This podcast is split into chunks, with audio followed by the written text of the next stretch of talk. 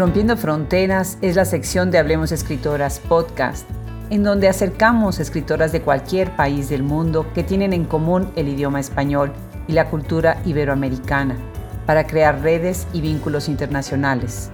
Hoy tenemos el gusto de recibir a una escritora argentina, Lili Rafferti. Yo soy Adriana Pacheco.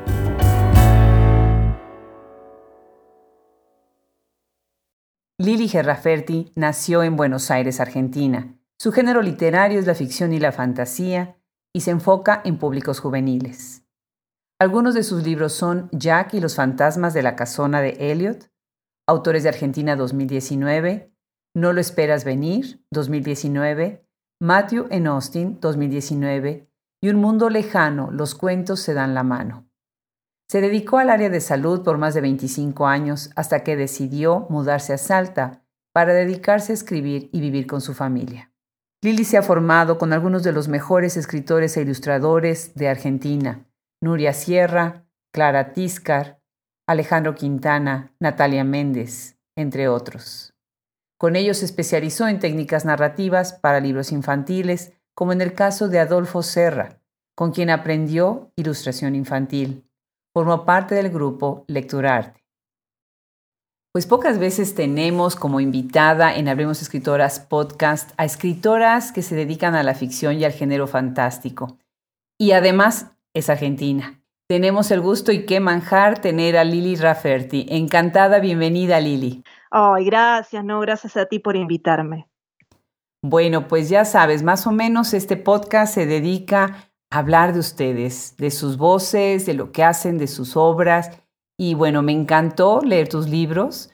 Me pareció muy original, además, la manera como abordas las historias. Platícanos, ¿por qué? ¿Por qué escribir sobre ficción y sobre género fantástico? Porque me encanta la fantasía, me encanta lo que es la novela fantástica. Em, son géneros que no solo los disfruto leer, em, me siento muy cómoda escribir fantasía. Entonces, bueno, es lo que, lo que pasa que te permite que desarrolles más la creatividad. Eh, salís de lo desconocido, te sumergís en mundos donde puede pasar cualquier cosa. Ahí las reglas que te forman la realidad no existen. Entonces vos podés, no sé, se te ocurre que un perro vuele, nadie te va a cuestionar que un perro vuele. claro, te da una libertad de acción grande. Claro, es magnífico. Además, algo hay con los argentinos y la literatura fantástica, ¿no te parece? Y puede ser, somos un poquito fantasiosos, me parece. Eh, creo que ya lo traemos. No tienen escritores buenos. Sí, pero bueno, es como que ya lo debemos traer este incorporado en los genes. No, me encanta. Yo recuerdo cuando estábamos, bueno, empezando con todos estos proyectos de, de Hablemos Escritoras Podcast y yo decía, ay, que se acerquen las que escriben a los jóvenes también, las que escriben fantasía, ¿no? Este género también así oscuro, gótico, que, que es tan, como tú dices, enriquecedor y, y entretenido, ¿no? Definitivamente. Exacto, sí. Bueno, ¿por qué los jóvenes? Porque esa es otra cosa, o sea, estás muy enfocada a escribirles a los jóvenes. Sí, en realidad es eh, jóvenes o personas de jóvenes, joven de alma, Em, más que nada, eh, lo que es la novela es un género que está destinado a una cierta edad, eh, más que nada porque son ellos quienes se, van a, eh, o a, sentirse más identificados con los protagonistas, con lo que ocurren en esas historias. Muchas veces es identificarse con el protagonista, les pasa más que nada a los chicos, más que por ahí al adulto. Este, es, no sé, a mí me gusta mucho eh, escribir para los jóvenes o para gente, no sé, yo tengo 46 años y, y me encanta leer fantasía. Y digo, bueno, también es como que pasás una barrera de la edad. Claro, claro, definitivamente. ¿Cuál es tu formación, Lili? Mira, en realidad yo vengo de fuera de lo que es literatura. Yo he trabajado, si bien he escrito toda mi vida, me gusta lo que es el arte, pintar, me gusta la fotografía, yo vengo de, del área de la salud. He trabajado y he estudiado en la Universidad de Buenos Aires, en la Universidad de La Plata, 22 años trabajando en lo que es odontología. Y bueno, al venir a vivir a Salta con mis hijos, eh, me pude tomar como esa licencia de decir, ahora quiero hacer esto que me encanta, que me gusta y que me apasiona. bien. Y desde que estoy aquí es como que me estoy este, más abocando a estudiar y a formarme con escritores y cursos. E inclusive ahora quiero empezar una diplomatura en escritura creativa en, la Universidad de, Bariloche. Así que es como que estoy desde hace más o menos tres años eh, formándome más continuamente en, lo que es la, escritura. Qué bien, qué bien. ¿El ambiente en Salta es propicio para las artes, para la literatura? Sí, es, no sé si, conoces el norte argentino. Eh, no, solo Buenos Aires, qué pena. bueno, es muy rico aquí en Salta. Eh, hay mucha leyenda, tenemos inclusive el carnaval que ha terminado hace muy poquito, eh, las tradiciones, las historias, los cuentos, es muy, muy lindo, hay muchos artistas, hay eh, poesía, cuentos y la verdad estoy muy contenta de estar viviendo aquí en Salta. No extraño nada Buenos Aires, nada en absoluto. bueno, pues estás en tu ambiente, eso me parece genial. ¿Y la recepción de tu obra? ¿Cómo te has sentido? Estos libros, son libros, son libros largos, ¿no? Historias largas, complicadas, de suspenso. Y bueno, tienen seguramente una, una recepción, ¿no? ¿Cómo, ¿Cómo la has sentido tú? No, bien, gracias a Dios, mira, no solo como te decía, no solo con los, los chicos, los jóvenes, también me encontré que, que me leen adultos y, y se, se emocionan y les gusta, y bueno, y el libro de Jack eh, ha pegado muchísimo en la gente y estoy contenta de decir, bueno, llegué, les gustó, lo leíste y no, sí, es maravilloso, es maravilloso la gente, los comentarios, las críticas que te dejan en Goodreads y vos lees y la verdad emociona. Es muy bueno. Ay, qué bien. Felicidades, Lili, felicidades. Gracias. Y además ha sido muy hábil, ¿no? Porque eh, la era digital nos ayuda en muchas cosas, que es lo mismo que yo he hecho con este podcast. Tenemos que usar lo que tenemos al alcance. lo importante es difundir y no la manera de cómo se hace.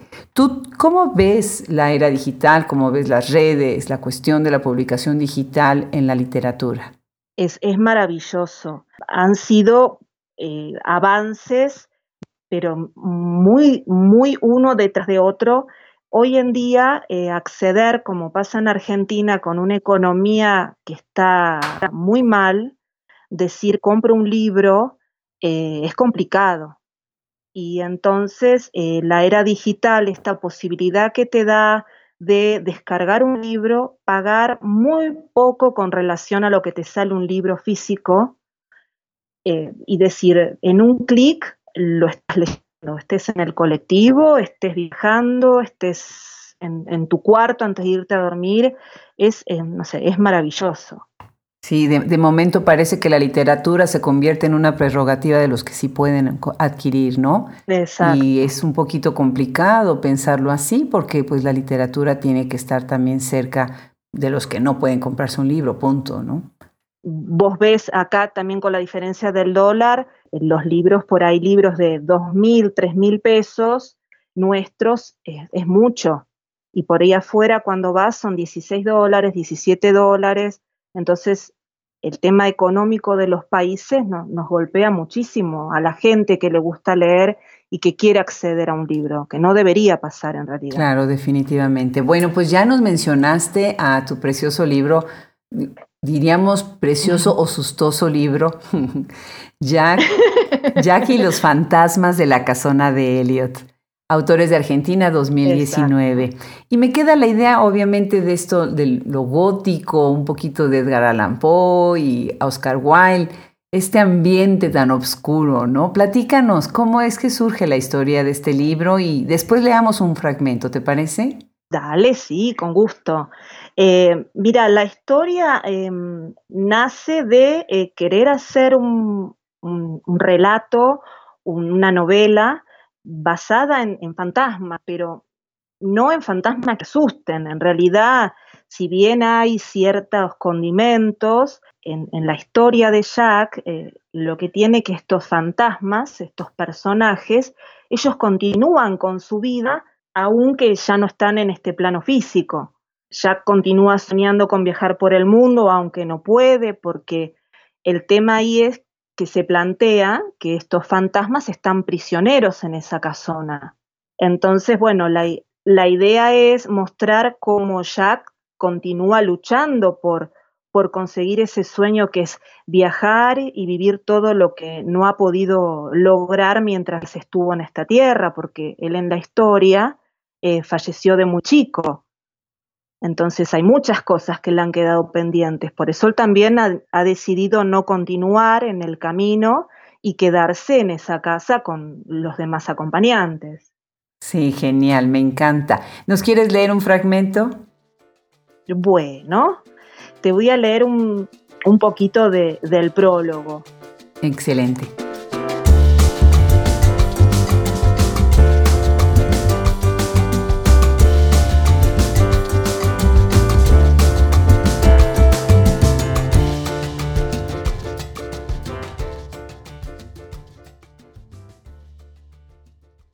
Unos meses después, en el pueblo, comenzó a correr el rumor de que Neil lo había envenenado para quedarse con toda su fortuna. Ya no solo la señora Doris lo pensaba, sino que inclusive Susan lo había comentado esa misma tarde. Ella tenía miedo de que su esposo descubría o sospechaba de él, la lastimaría a ella o a Jack.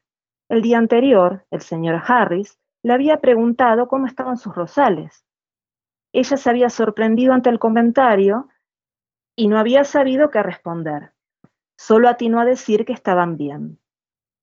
A lo que él le dijo que se alegraba de que pudiera disfrutar de sus rosas, ya que su esposo había estado muy preocupado por ellas y las hormigas que hacía unos meses las habían devorado. En ese momento, un pensamiento de terror la había invadido al intuir que tal vez Neil había asesinado a Elliot. Qué bien. Este fragmento me parece que ubica exactamente tu estilo, cómo vas escribiendo, cómo va la escena, cómo va el ambiente, cómo vas construyendo los personajes. ¿Cómo imaginas tus libros, Lily? Arranco las historias pensando de qué quiero hablar en el libro. Entonces, en base a eso, voy armando los personajes y les voy dando una personalidad a cada uno.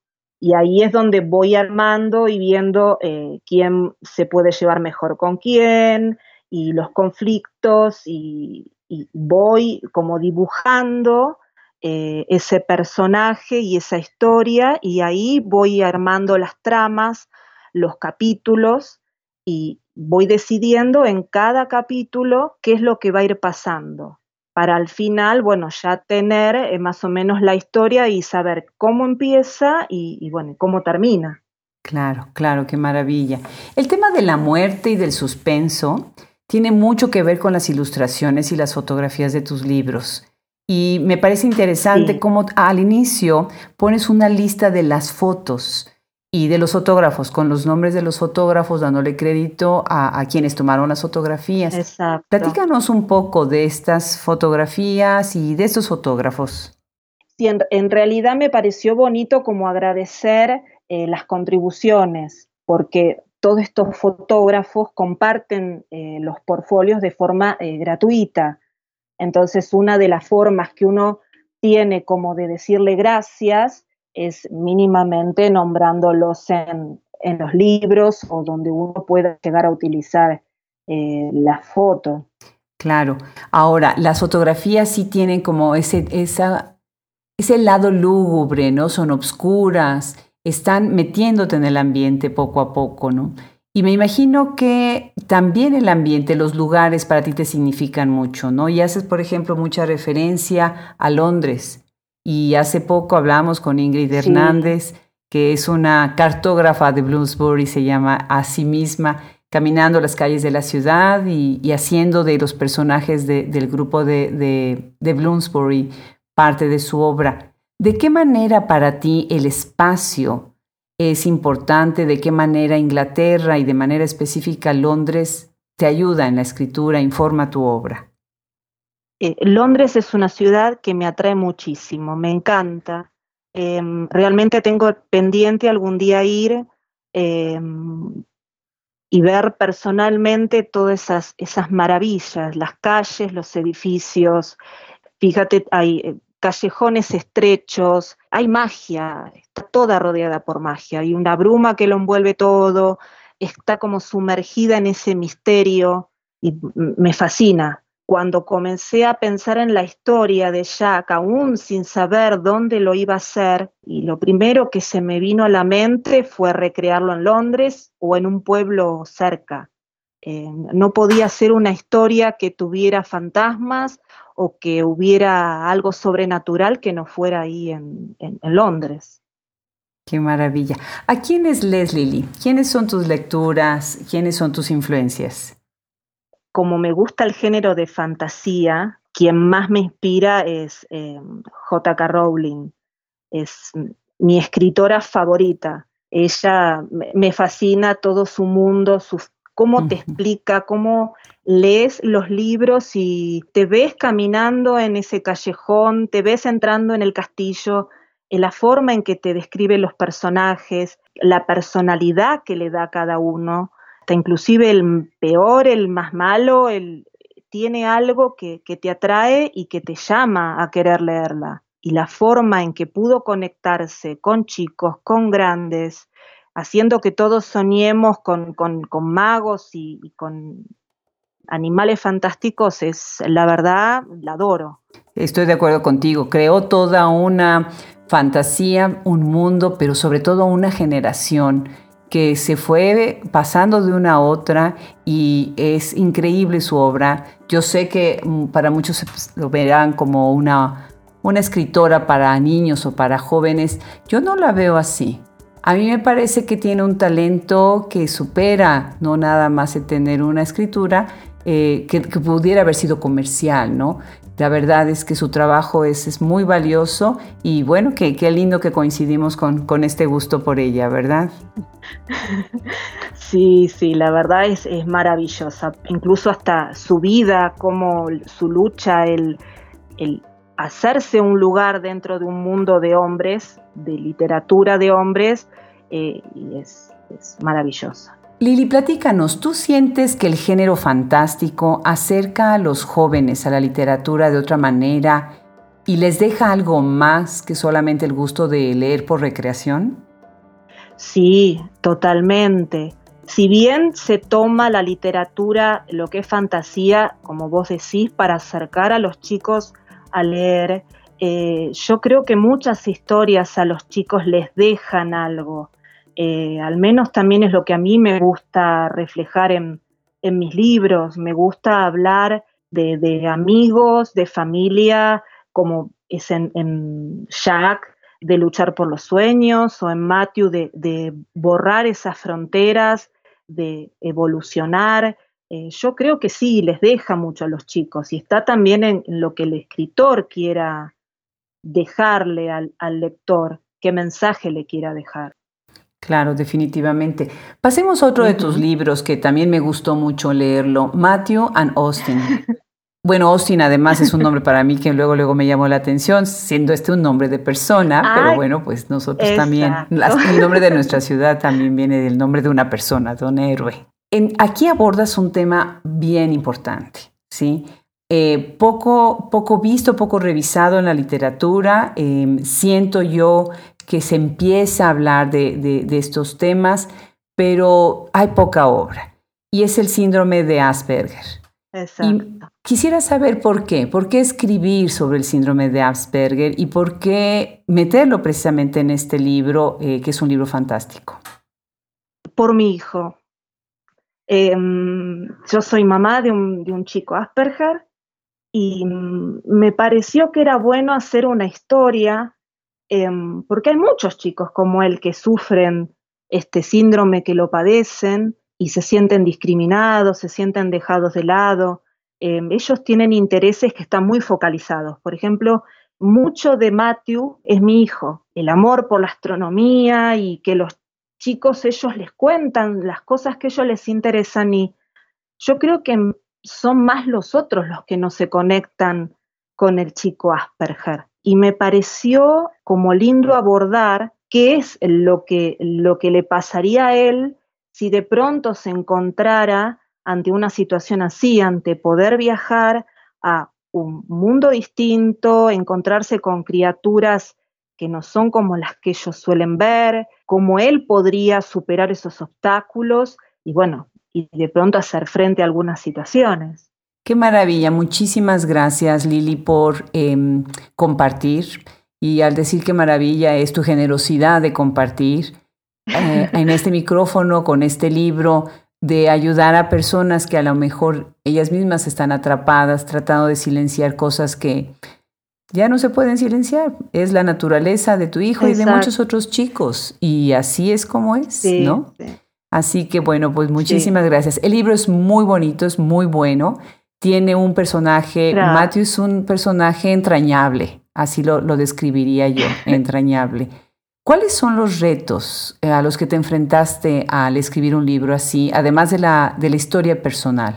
Y bueno, los retos son, como, te decía también, el, el, tratar de imaginar un chico de esas condiciones viviendo esas, esas situaciones y todo lo que les va pasando mientras se va desarrollando la historia. Por ejemplo, el libro arranca ya con una mudanza y ver cómo él va a superar el mudarse, que para vos, para mí, para cualquiera es traumático, para ellos es mucho peor. Y ver cómo él puede no solo adaptarse a un, nuevo lugar, eh, conocer nueva gente y aceptar ese dejar sus afectos, sus rutinas que ya están establecidas, y él a partir de ahí, inclusive hasta desde conocer a este personaje que los invita a pasar a ese otro lado, él eh, cambia y evoluciona mucho. Básicamente eh, fue ponerme el reto de imaginarme cómo sería esa posibilidad, cómo podría él llegar a actuar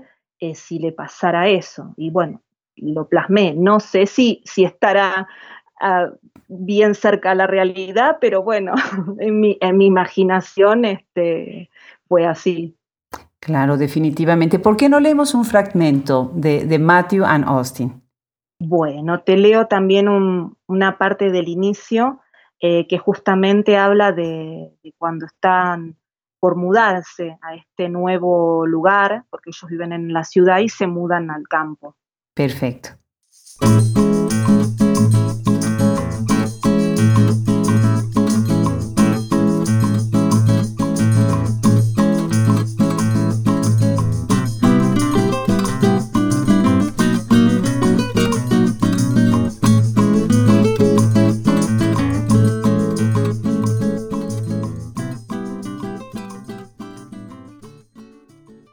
Ese día estaba nervioso y muy irritable.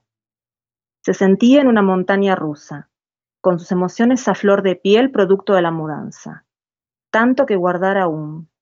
Se detuvo un instante para contemplar su alrededor.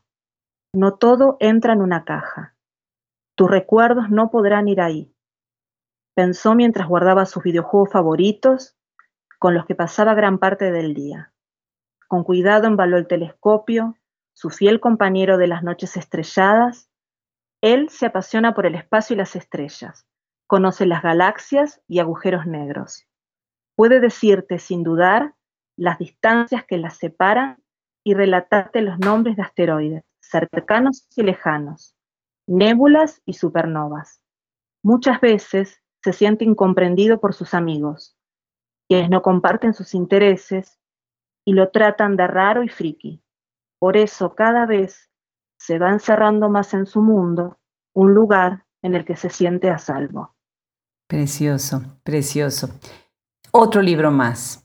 No lo esperas venir. Esos son relatos cortos de ficción, suspenso y fantasía. Exacto. Y acá exploraste otra manera de difundir tu obra, ¿no? Acá estás yendo con Amazon, con lo que es independently published. Aparece ahorita en el 2019 y lo podemos, y podemos tener acceso al libro en Kindle. Así que a quienes nos escuchan los invito a que vayan a Amazon y vean el libro que es magnífico. Gracias. Cuéntanos ahora, por favor, sobre los retos de publicar así y de difundir en este espacio. Mira, publicar en sí en KDP es muy sencillo. Em, brinda un espacio a autores independientes donde te permite que subas las obras y las hagas públicas. Eh, lo más complicado es dar a conocer los libros y que la gente los lea. Eh, el reto está en sí en todo lo que se refiere a la promoción y a la publicidad, que te lleva muchísimo trabajo, tiempo. Eh, yo creo que todos los que escribimos tenemos el mismo sueño, es que una editorial venga, le guste tu libro, lo publique y vos solamente te dediques a escribir y bueno, sepas que hay una persona que lo va a publicar y lo va a difundir. Y cuando ingresas en la autopublicación te das cuenta que tenés que ocuparte de lo que es el marketing, la publicidad, y te ves eh, encarando campañas publicitarias y cosas que antes este, ni, lo pensabas. Este, te, empiezan desafíos y, bueno, uno aprende. Sobre este libro se me hace muy interesante eh, tu enfoque en el ambiente. Se, ve que hay esta expectativa de crear el misterio y desde el principio, desde el principio estás esperando eh, que algo va a suceder, ¿no? Me encantan los muñecos, la idea del muñeco. Además, bueno, pocos saben, creo que nunca lo he comentado en este micrófono. A mí me encantan las marionetas. De hecho, estoy empezando una colección de marionetas y títeres porque me parece que puede dar una voz, ¿no? Interesante, ¿no? Los, títeres pueden ser sustosos, te pueden dar miedo, o pueden ser muy friendly y, te sientes a gusto, ¿no? Nunca sabes cómo reacciona un niño enfrente de un títere. Yo lo veo con mis nietas y nunca sé qué cara van a poner, ¿no? Y uno ve el muñeco y lo ve inocuo, ¿no? En tus ojos de adulto y de repente te das cuenta de que los niños reaccionan de otra manera, ¿no? En los jóvenes, por ejemplo, me he dado cuenta su reacción es como, como que pretenden un poco de curiosidad, pero indiferencia, porque no quieren mostrar que son niños todavía, ¿no? Exacto. Entonces me gustó mucho ver, ver tus muñecos, leer, leerte en los muñecos que, pones en el libro. Cuéntanos, cuéntanos por qué los muñecos.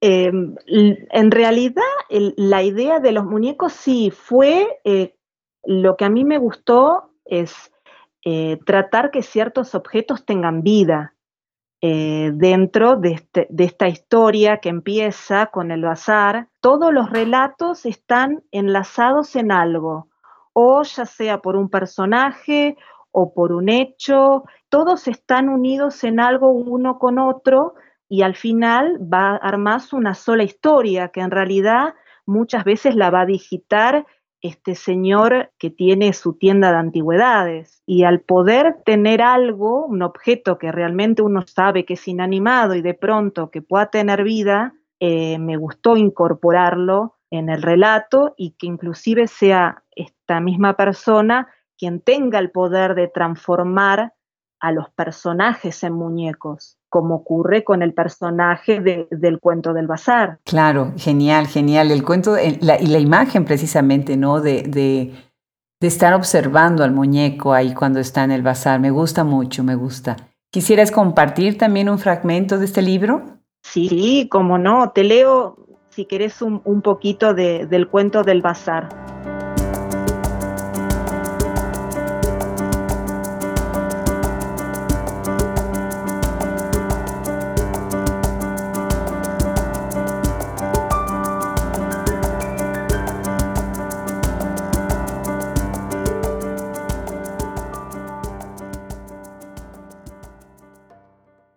Lo miré extrañado. No quería ser grosero, pero sentía que aquel señor me estaba tomando el pelo. Disculpe, pero es un muñeco. ¿Cómo le voy a romper los sentimientos a algo que es inanimado?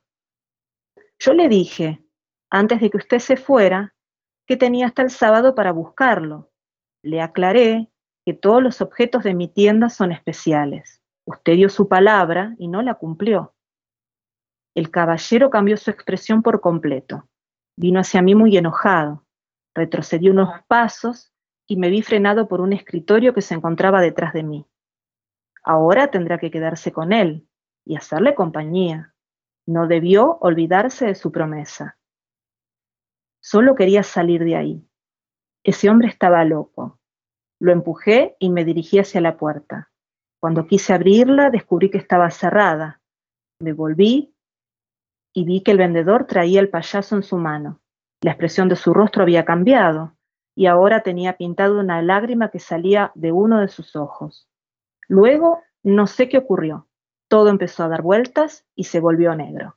Genial, genial, genial. Me encanta. Tienen que leerla, de verdad tienen que leer a Lili. bueno, pues ahora sé que tú perteneciste a un grupo que se llama Lecturarte. El nombre lindo. Eh, pertenezco. Todavía, excelente. Entonces, platícanos. Sí, formo parte. ¿Qué es esto? ¿Qué es Lecturarte? Sí, bueno, Lecturarte está formado por un grupo de mujeres maravillosas. Ellas se encargan de fomentar lo que es la lectura en niños, en adolescentes y en adultos. Em, trabajan muchísimo. Hay escritoras, profesoras de letras, psicopedagogas, también hay animadoras de, lectura. Trabajan muchísimo lo que es Salta eh, desde hace ya 10 años. Eh, ¿Solamente están en Salta o van, están en varios lugares en Argentina? ¿Surge en Salta el grupo entonces?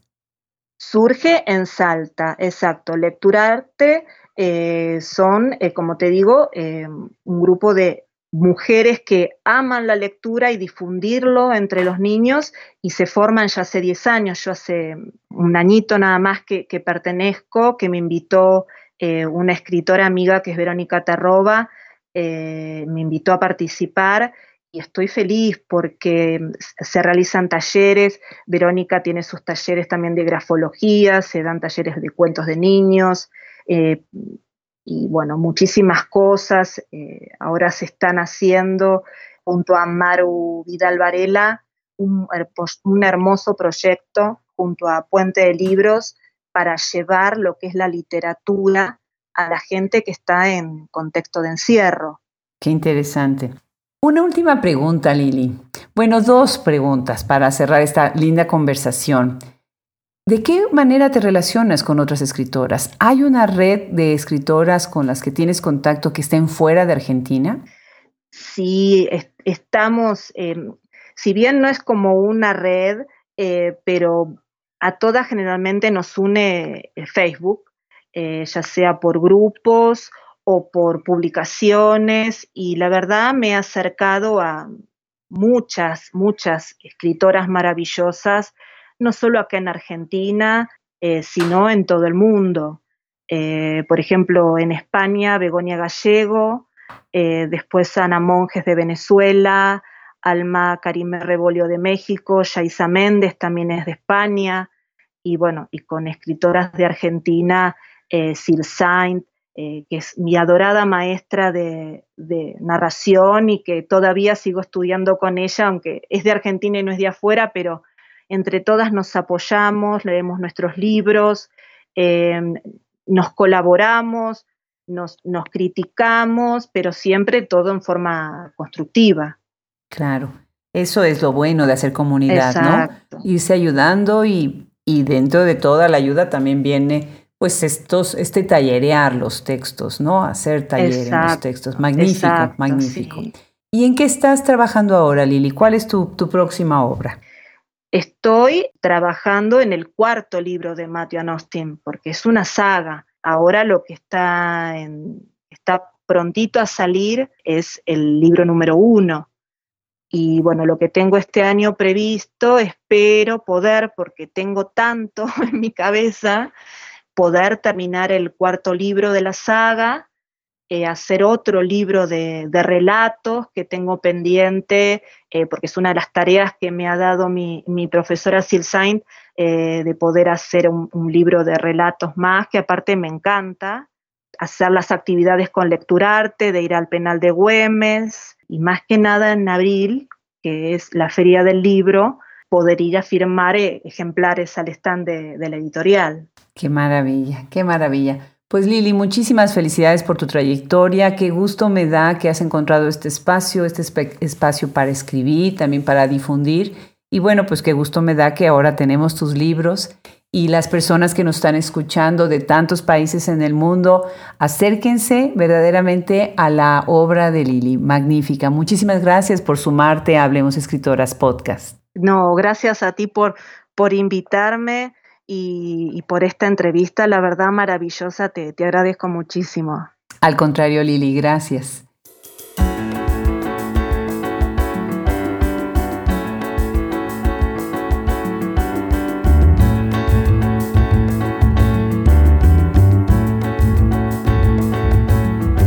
Nuestra sección Rompiendo Fronteras nos acerca a muchas otras voces con literatura maravillosa les agradecemos el equipo de Hablemos Escritoras Podcast, Fernando Macías en la edición, Andrea Macías Social Media, Wilfredo Burgos Matos y Alejandra Márquez Colaboración. Se despide de ustedes hasta la próxima, Adriana Pacheco.